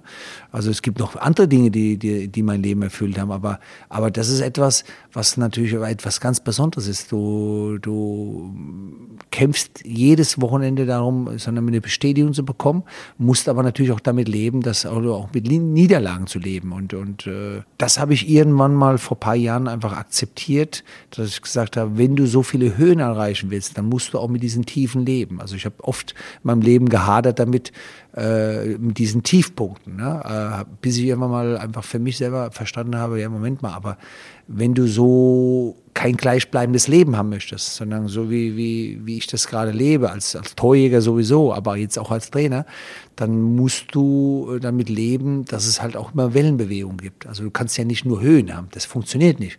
Und, und ich will das aber in meinem Leben haben, also muss ich auch mit diesen Tiefen umgehen können. Wie sehr leiden Sie an der Außenlinie? Also Niederlagen äh, werde ich mich nie dran gewöhnen können. Das ist ein großes Problem schon als Kind bei mir gewesen, dass ich teilweise, wenn wir mal Zweiter geworden sind und ein gutes Turnier gespielt haben, äh, nicht mitgefeiert habe, sondern auch äh, fast, also eigentlich geheult habe. Das ist jetzt nicht mehr ganz so, aber wäre mal was Neues. Also wenn Sie an der ja. Linie stehen und nach Na, dem Bundesligaspiel plötzlich anfangen zu heulen und also so fühle ich mich manchmal, wenn, wenn man verliert, aber nein, es ist, es ist wirklich so, dass, dass äh, ich mich da nie dran gewöhnen werde, werde und äh, dass ich gelernt habe, ein bisschen besser mit umzugehen, weil du ja natürlich auch gucken musst, dass du als gerade in der Bundesliga nächsten Tag sofort wieder von der Mannschaft stehen musst und auch wieder derjenige sein muss, der vorangehen muss. Ja? Aber ja, ich will mich nicht dran gewöhnen. Eine Extremsituation war, ist sicherlich die Relegation, die Sie Mhm. mit Wolfsburg erlebt haben, die Sie auch mit dem HSV erlebt haben und kennengelernt haben. Mhm. René Adler, Ihr Torwart aus HSV-Zeiten, hat eine Frage an Sie. Hallo Bruno, hier ist René Adler. Meine Frage zielt natürlich auf unsere gemeinsame HSV-Zeit ab und dann ganz speziell auf unsere intensive Zeit vor dem Relegationsspiel 2015. Die Frage lautet deswegen, was hast du aus dieser Zeit mitgenommen? Welche Gefühle, welche Emotionen sind dir da noch am stärksten in Erinnerung geblieben? Mir persönlich ist es so, dass da sehr, sehr viele Sachen noch omnipräsent sind, weil das einfach eine ultra intensive Zeit war. Wie siehst du das? Und die andere Frage lautet, ähm, wie geht man als Trainer damit um, dass man nach diesem Erfolg, den HSV aus dieser Mission gerettet zu haben, äh, Hamburger des Jahres zu sein, äh, die ganze Stadt liegt einem zu Füßen und ein paar Monate später scheint das alles schon wieder vergessen zu sein. Ähm, man wird entlassen. Wie gehst du als Trainer damit um? Was waren da deine Gedanken? Ähm, ist das einfach part of the game, wenn man ein Trainer ist, oder ist das nach wie vor immer wieder schwer? Oder zeigt das einfach, dass in diesem Geschäft die Dankbarkeit speziell im Trainerjob dann einfach auch nicht mehr da ist? Wie siehst du das? Das würde mich mal interessieren. Ich wünsche dir weiterhin alles Gute. Dein René. Gute Fragen, muss ich sagen. Also, ja, ich, das mit den Emotionen kann ich nur teilen. Das war sechs oder beziehungsweise acht Wochen war das eine, eine, ein Ritt, der intensiver nicht sein kann, der gefühlt ein Jahr war, aber gleichzeitig auch verflogen ist und der sowas von emotional war. Das war unfassbar. ähm, Und da könnte ich im Grunde jede, jedes Spiel kann ich genau, habe ich vor Augen. Das habe ich aber auch bei Stuttgart, äh, weil ich weiß, von wie vielen Dingen man abhängig war, aber auch von viel, wie viele Momente wir neben den Fußball äh, reingebracht haben. Ne? Also wenn ich daran denke, wir waren in Malente und, und die ganzen Journalisten waren da, haben teilweise Hausbesitzer bezahlt, damit sie im Garten äh, filmen konnten und wir konnten dagegen nichts tun, weil sie einfach ihren Garten vermietet haben und dann aber eigentlich fast das, das Entscheidende nicht mitbekommen haben, dass wir einen halben Baum abgefackelt haben, weil wir ein riesen Feuer veranstaltet haben und wir da eine Runde um dieses Feuer gemacht haben und äh, ähm, dann ja miteinander getanzt haben, also und und und äh, Im Trainingslager mit dem im HSV. Trainingslager in Malente. Also das das sind, das sind Momente gewesen, die so ausschlaggebend waren, dass wir das nachher geschafft haben. Also so blöd es jetzt klingt, nicht das Training alleine, sondern diese Momente, die wir dann miteinander hatten dass es natürlich extrem intensiv war. Und das sind natürlich Momente, für die du dann auch ein Stück lebst und vor allen Dingen natürlich, wenn du es dann auch schaffst. ne? Ich habe das Glück gehabt, dass ich alle äh, drei Missionen, die ich, die ich angenommen habe, was den Abstiegskampf betrifft, auch, auch zu bestehen. Ja? Äh, Und habe deswegen auch so unfassbaren Respekt gehabt, äh, auch nochmal das anzugehen mit, mit, mit, mit äh, Wolfsburg. Aber nochmal auf die Frage von, von René, kann das also nur teilen, das waren unfassbare Emotionen, also das, äh, die nicht viel, viel mehr gehen und gefühlt gleichzusetzen sind wie mit einer deutschen Meisterschaft. Also muss man einfach mal so sagen, weil es zwar eine ganz andere Sache ist, aber emotional unheimlich ist. Ähm, die, die zweite Frage, die er gesagt, äh, gestellt hat, von wegen, wie man sich da fühlt, also Dankbarkeit, glaube ich, ist, ist etwas, was man im, im äh, Fußball nicht so erwarten sollte, sondern äh, eher die, die Erfüllung. Und, und speziell Hamburg war, war natürlich ganz besonders, weil äh, ich sie ja gerettet habe und, und danach ein Jahr eigentlich stabilisiert habe. Ja. Zehnter geworden bin, mit äh, doch trotzdem immer noch großen Problemen, die wir, die wir bewältigen mussten. Und dann äh, aus, ja, ich, ich nenne es jetzt mal politischen Gründen, dann einfach das auseinandergedriftet ist. Ähm, das muss man dann akzeptieren. Das, ist, das war dann so. Das war dann eine Phase. Äh, ich habe eher die Probleme äh, in der Zeit, wo ich drum kämpfe, ne, als dass dass es dann zu Ende geht. Wenn es dann zu Ende geht, äh, so wie ich vorhin auch sagte, ähm, dass es das Größte sein muss, habe ich auch einen Mechanismus entwickelt. In dem Moment, wo es vorbei ist, ist es auch wirklich vorbei. Da bin ich nicht nachtragend, da bin ich auch nicht irgendwie groß, dass ich sage, boah, die Welt geht unter, so. Du bist natürlich traurig, keine Frage. Aber dieser, dieser Kampf, den ich in der Zeit führe, wo ich merke, da, da laufen die Dinge in die falsche Bahn, das sind Dinge, die mich wesentlich mehr treffen und, und die mich auch dann gewisse ja, Körner kosten, ne? also wo ich dann auch echt wütend werde in der Zeit. Ähm, aber danach äh, hake ich das ab, weil es leider dazugehört. Sie haben den HSV 2015 gerettet, mhm. sind 2016 dann äh, entlassen worden. Ich habe noch mal eine Frage. Sie haben gerade gesagt, Sie sind ähm, um einen brennenden Baum getanzt mit der Mannschaft. Was war denn da los? Das klingt schon wieder nach so einer Hangover. Ja, ja. Ja, es war, war so gewesen. Also Sie waren nüchtern? Nee, wir waren nicht? nüchtern. Wir hatten zwar einen, einen Kasten Bier hingestellt, aber, aber es war jetzt nicht so, dass es irgendwie. Also es ging einfach darum, wir, wir haben uns vor diesem Trainingslager, es war ja vor der Relegation, haben wir uns Gedanken gemacht. Gegen den KSC damals. Genau. Was, was wollen wir tun? Ähm, um Baumtag. Das war, also es war, nee, es war, also das erste Mal war es vor Schalke. Es war also das entscheidende Spiel. Und danach waren wir ja nochmal als in die Relegation. Als wir diesen Baum fast abgebrannt haben, äh, ging es um die Relegation, äh, oder besser um die Qualifikation in der, erstmal ins, in die Relegation zu gehen, nämlich Schalke zu schlagen ich bin kein Freund davon, in, in diesen Phasen zum Beispiel äh, über, über Kohlen zu laufen oder irgend, sag mal, was zu machen, was, was nicht echt ist. Ja, und an diesem Tag, und wir haben uns das da angeguckt, das Trainingslager, und haben dann halt, äh, im Malende ist es ja ein See, und, und wir sind dann auch mit den Kanus da drauf, da waren zum Beispiel die Mädchen dabei, und äh, das Erste, was dann passiert ist, als wir auf dem, auf dem Wasser waren, dass ein Kanu direkt untergegangen ist. Wir wussten schon die nächste Schlagzeile für den nächsten Tag. Der HSV säuft schon ab.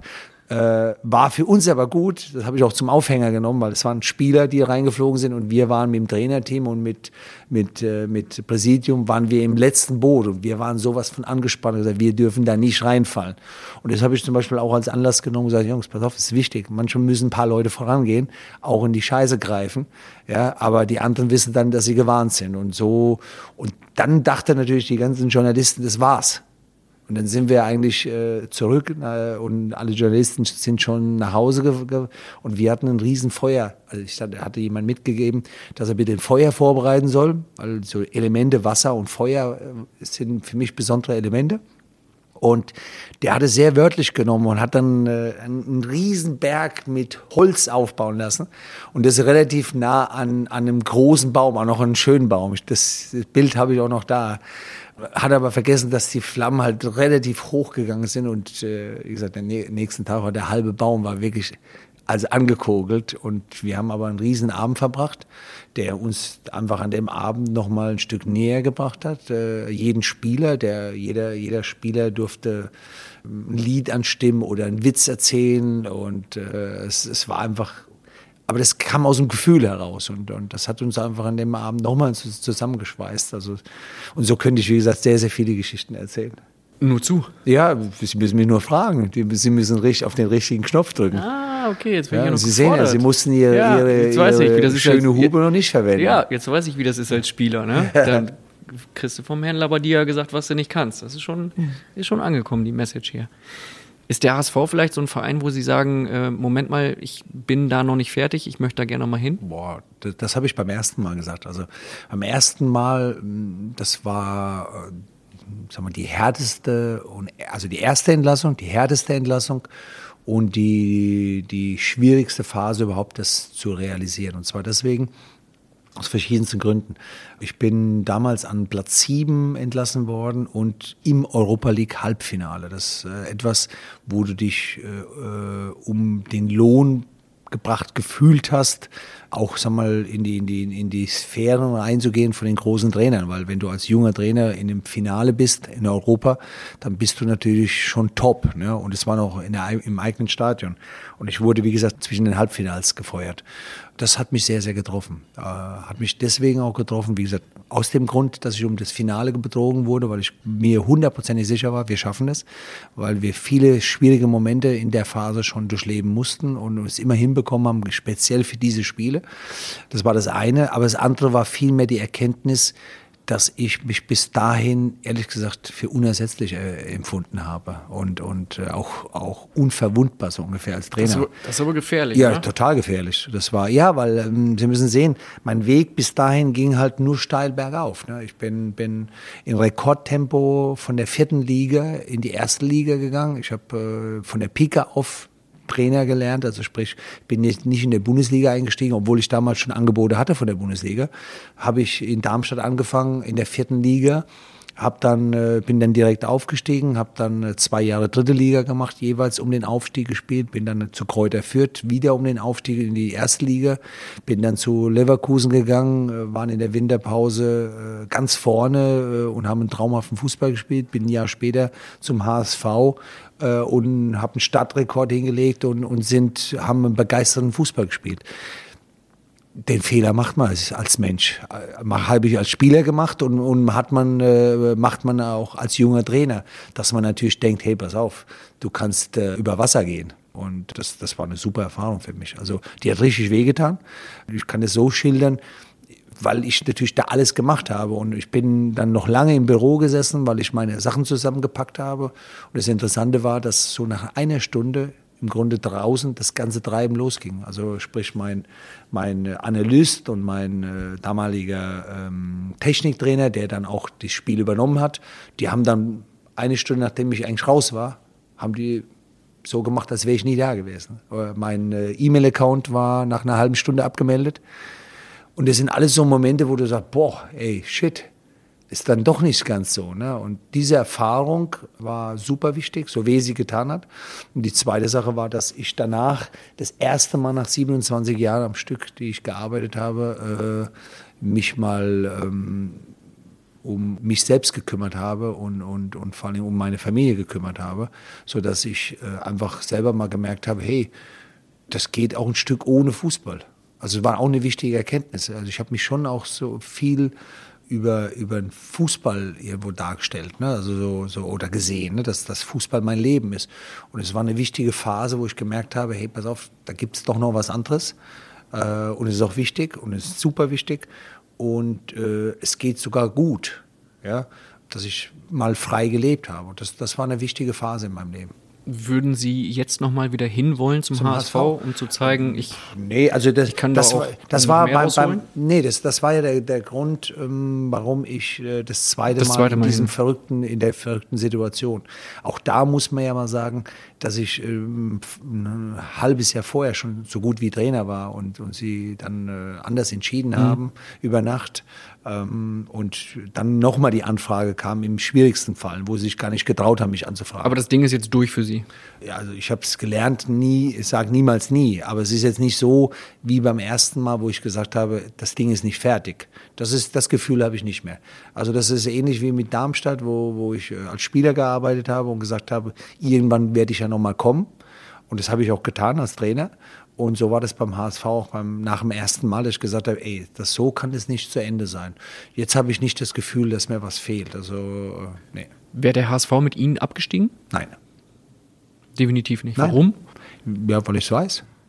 Weil ich mm, so überzeugt bin von dem, was ich dann kann. Äh, und, und schauen Sie sich mal meine Vereine an, die, die ich alle gerettet habe und denen die Arbeit nicht genug, gut genug war, die, wo sie danach gelandet sind. Also Sind Sie unabsteigbar? das will ich nicht sagen, aber ich weiß, äh, dass ich äh, mit dem HSV nicht abgestiegen wäre, das, das, äh, weil wir auf einem guten, guten Weg waren. Also trotzdem, weil Sie das fragen, ob ich unabsteigbar bin. Im Gegenteil, ich bin, äh, ich habe eine, einen unfassbaren Respekt vor, vor dem Abstiegskampf. Das äh, ist auch das, warum ich ähm, sehr, sehr lange gekämpft habe, mit mir in der Bundesliga einzusteigen, weil natürlich die ganzen Anfragen, auch der VfL, ja, aber vor allem andere Vereine immer in der Phase natürlich dann kamen, äh, wenn es Probleme gibt. Das ist halt in der Saison so. Ne?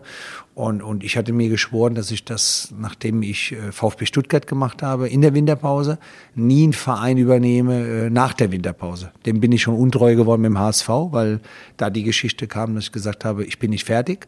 Aber spätestens da habe ich gesagt, jetzt ist Schluss, weil, weil ich habe ich hätte einfach ähm, Angst, dass ich das, das Glück schon aufgebraucht habe. Ja? Deswegen habe ich schon auch in der Zeit, wie ich beim VfL war und wo es so schwierig war, innerlich auch mit mir selber gekämpft und gesagt, bist du ein Idiot, warum hast du das angenommen? Ja, weil du wolltest es nie. Ne? Aber es kam dann ein Moment, wo ich gesagt habe, ja, okay, du, äh, du hast das aber gemacht. Also sei selber dafür verantwortlich. Und das war ein ganz wichtiger Punkt in meinem Kopf, wo ich dann eigentlich nochmal die Ärmel hochgekrempelt habe und gesagt habe, okay, jetzt hast du es angenommen, jetzt bist du gefordert, da durchzugehen. Und das äh, hat mich sehr zufrieden gemacht nachher, dass wir das geschafft haben. Das heißt, Sie wachen dann irgendwann morgens auf, gucken auf die Schornsteine von VW, der mhm. Wecker klingelt und Sie denken sich, oh nein, ich habe in Wolfsburg zugesagt, jetzt bin ich hier Trainer, was habe ich denn gemacht? Nein, es ist anders. Es, äh, ich habe bei, bei der Verpflichtung ähm, den Verantwortlichen, es war auch so eine lange Tafel mit relativ vielen Personen dran von, von VW, äh, denen klar gemacht, dass ich mich nicht um den Job kloppe hier. Ne? Und, und dass ich, ob auch sie gefragt, ob sie wüssten, was auf sie, auf sie zukommt. Und ich war mir auch da schon bewusst, dass sie sich nicht im Klaren waren, weil das ist leider oft das Problem bei solchen äh, Traditionsverein oder, oder Verein, die, die so ein Potenzial haben oder die auch Geld zur Verfügung haben, dass sie ja immer glauben, nee, also uns kann es nicht erwischen. Aber da, das sind die schwierigsten Fälle. Ähm, das heißt, da sitzt eine Runde, Sie sprechen vor, also man will Sie verpflichten, mhm. Sie sprechen vor und Sie machen es wie bei den Spielern, bei denen Sie dann nicht ja. nur die Stärken erwähnen, sondern auch die Schwächen und sagen, Leute, übrigens, das wird jetzt eine richtig schöne Scheißzeit hier mit mir. Nee, nicht mit mir, sondern ich, ich habe äh, offen gesagt, dass ich mich da nicht drum äh, kloppe jetzt. Und, und, und äh, der Verein hat mir dann signalisiert, sie wollen es machen und ich brauchte aber noch eine Zeit, weil ich wirklich mit mir gekämpft habe, weil ich einfach wahnsinnige äh, Respekt davor habe. Also nochmal, also wenn ich jetzt relativ schnell gesagt habe, Sie haben mich gefragt, ob, ich HSV, ob der HSV mit mir abgeschickt, da bin ich mir sicher. Ich war mir, und ich kann Ihnen auch sagen, dass ich mir hundertprozentig sicher war, dass wir ins Finale, ins Finale im eigenen Stadion eingezogen werden. Das, das kann ich aus meinem Gespür einfach auch sagen, weil ich, das ist natürlich jetzt leicht das muss man auch nicht glauben, äh, aber ich glaube daran. Ja, aber ich habe, wie gesagt, einen unfassbaren Respekt äh, und, und Teil, also äh, ja, auch, auch ähm, die nötige Angst, die du auch brauchst, finde ich, im Abstiegskampf, um das Ganze zu meistern. Äh, und und äh, ich weiß, dass ich das kann. Ja, äh, vor allem, wenn ich ausgeruht bin, äh, solche Dinge zu meistern, weil ich dann Dinge weiß, was ich zu tun habe. Ähm, aber nochmal, es ist etwas, was mir keine, keine Freude macht und, und das ist etwas, was ich nicht unbedingt machen möchte. Dann kommen sie in Wolfsburg an und die Fans fangen an zu singen, wir steigen ab und kommen nie wieder, wir haben Bruno Labbadia. Da stehen sie an der Linie und denken sich dann wahrscheinlich Jackpot. Erstmal äh, habe ich in dem Moment äh, gedacht, das passt nicht äh, zu dem, wie gerade meine Vita war. Also wenn, wenn, wenn ich eins gezeigt hatte, gerade in den, den Jahren oder in den Stationen davor, dass ich genau das kann, ähm, war das, äh, habe ich das nie persönlich genommen, sondern ich habe relativ schnell mitbekommen, dass das nichts mit mir zu tun hatte, sondern dass ich eigentlich der Prellbock für, für die ganze Unzufriedenheit für, für die Menschen war in dem Moment. Ja. Aber es waren auch nur wenige, das muss man auch dazu sagen. Hat, aber es äh, machte die Runde und es Ja, ja, aber das ist ja, ja, das ist ja immer das Problem. Eine Minderheit von, von Leuten äh, schenkt man Gehör. Das ist ja oft so in, in unserer Zeit, äh, ob das im Stadion ist. Da brauchen ja nur 500 Leute irgendwas zu machen, dann ist es das ganze Stadion. Äh, das ist vielleicht auch das Problem in Wolfsburg. Wenn da fünf singen, dann hört man das halt auch sehr laut. Jetzt sind sie aber aber hart. Nein, und, und das passte auch nicht zu dem, wie, wie ich empfangen wurde von den Menschen, die jetzt zum Beispiel am Trainingsplatz waren oder, oder die mir begegnet sind beim Joggen oder mhm. sowas. Ne? Also deswegen konnte ich das relativ gut einordnen. Ähm, trotzdem hat es irritiert, ist überhaupt keine Frage, weil, weil das kann ich, glaube ich, und darf ich sagen, dass ich als Spieler wie auch als Trainer eher auf der Sonnenseite war, was so die Fangunst war. Ne? Also wenn ich das einmal durchgehe. Und, und äh, das ist auch etwas, was, was keiner mag, ist doch ganz klar. Ne?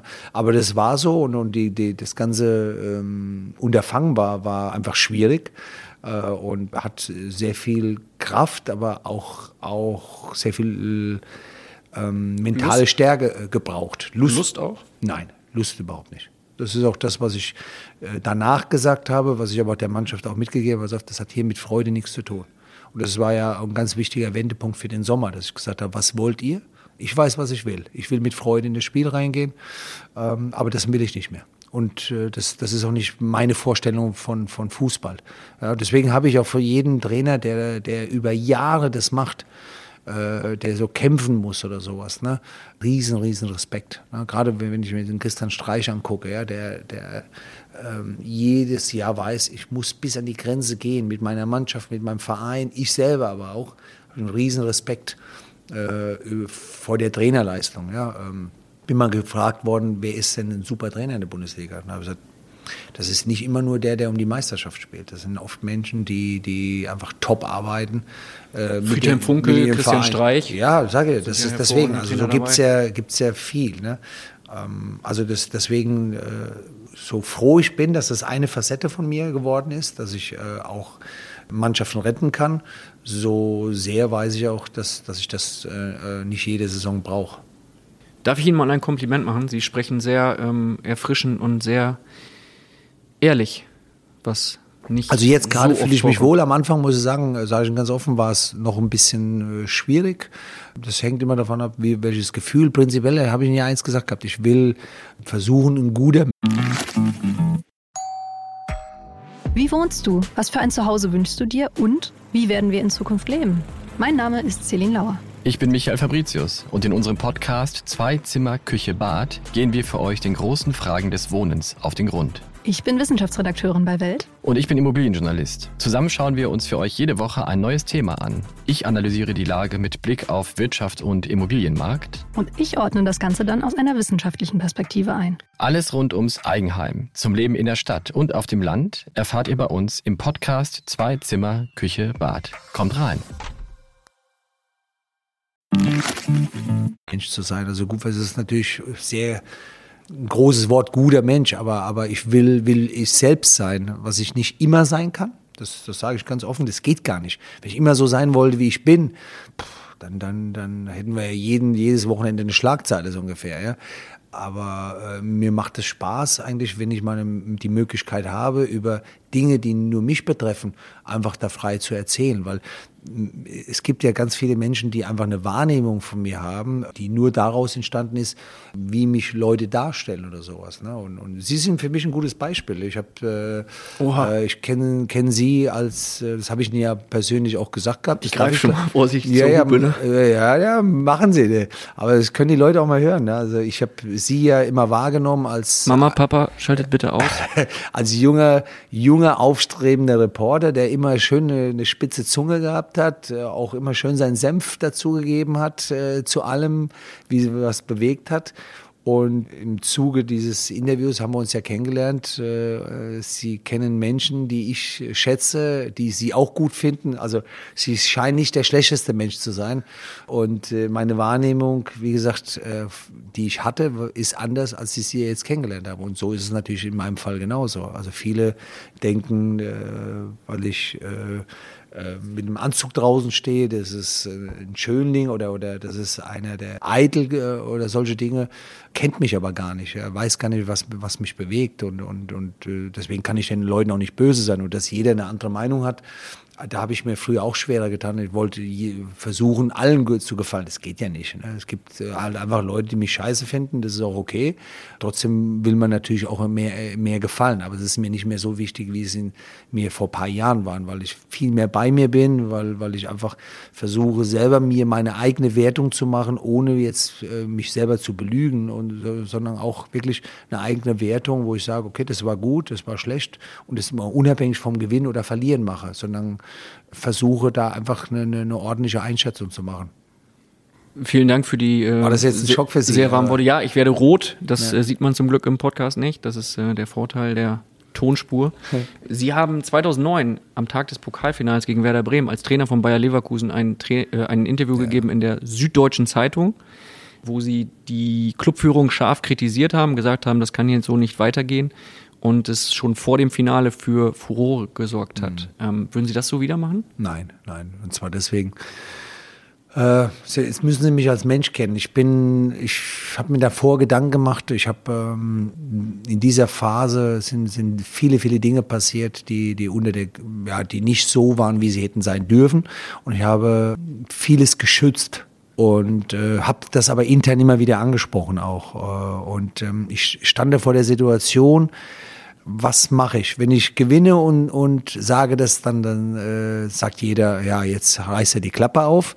Und wenn wir verlieren, dann heißt, guckt, er ist ein schlechter Verlierer oder sowas. Und äh, ich habe so ein äh, Denken gehabt, ich muss es vorher sagen. Absoluter Fehler. Und zwar deswegen, weil ich mich persönlich und mein, meine, mein Gerechtigkeitssinn über den Erfolg der Mannschaft und des Vereins gestellt habe. Und das, das würde ich deswegen nicht mehr machen, weil, weil einfach der Erfolg erstmal und äh, auch, auch der Verein äh, im, im Vordergrund stehen muss und äh, man auch nicht immer ehrlich sein muss in dem Moment, weil da, äh, es geht in dem Moment einfach um die Sache selber.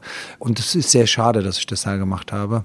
War das so ein Ich habe das aus Überzeugung. Nee, ja. Wichtig ist vielleicht, ich habe das total aus Überzeugung gemacht. Einfach aus dem Grunde, die, die, die ich Ihnen genannt habe, weil ich einfach äh, die Füße stillgehalten habe die ganze Zeit und mich so geärgert habe über die Zeit und einfach ehrlich sein wollte und, und gedacht habe, das ist richtig ähm, und es war trotzdem falsch, weil, weil ich dadurch die Möglichkeit hergeschenkt habe, ähm, einfach, dass wir den Titel geholt haben und, und äh, das ist ja, das ist etwas, wo eine Erfahrung trotzdem was mitbringt.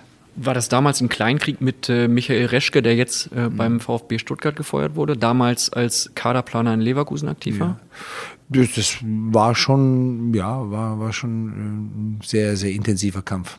Ist das so jemand, wo Sie sagen, pff, mit dem müsst ihr jetzt nicht wieder zusammenarbeiten, oder? Ja, es gibt wenige Menschen, aber er, gehört definitiv dazu. Warum?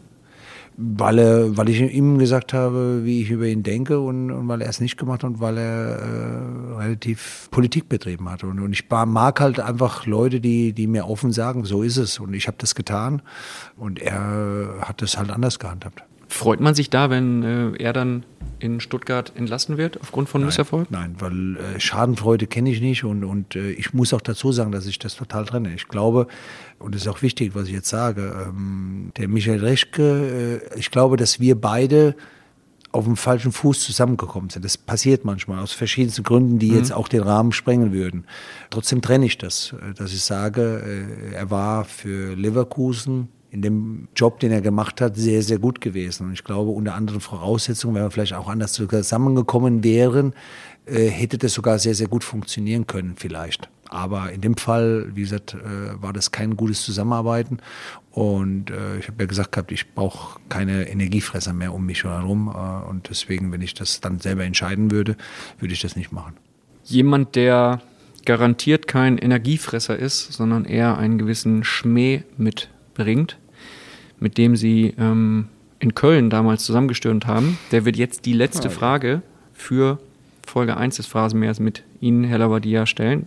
Wir sind, äh, wenn ich auf die Uhr schaue, in der Verlängerung. Es ist definitiv die äh, längste erste Folge. Ich freue mich auf Folge 2. Ich habe nichts anderes erwartet. Die, Sie kennen sich am besten, ne?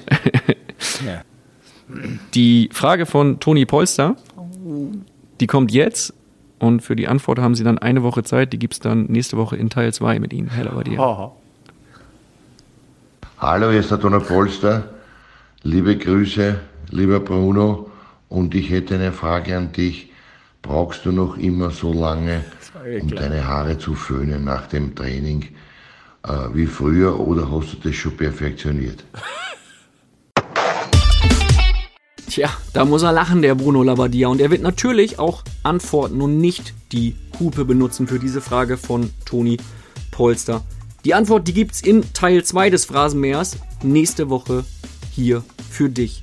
Bis dahin kann ich dir die Facebook-Gruppe mit dem Namen Phrasenmeer empfehlen, denn dort tauscht sich eine tolle Community zum Thema Fußball aus. Ich diskutiere mit dir über die Gäste, über die Bundesliga und es gibt auch immer wieder tolle Preise von unseren Stargästen zu gewinnen. Sei dabei, trete einfach auf Facebook der Gruppe Phrasenmäher bei. Ich freue mich, wenn wir dort dann in Kürze miteinander diskutieren. Und ich wünsche dir einen schönen Tag. Wir hören uns hier wieder mit Teil 2 mit Bruno Labbadia.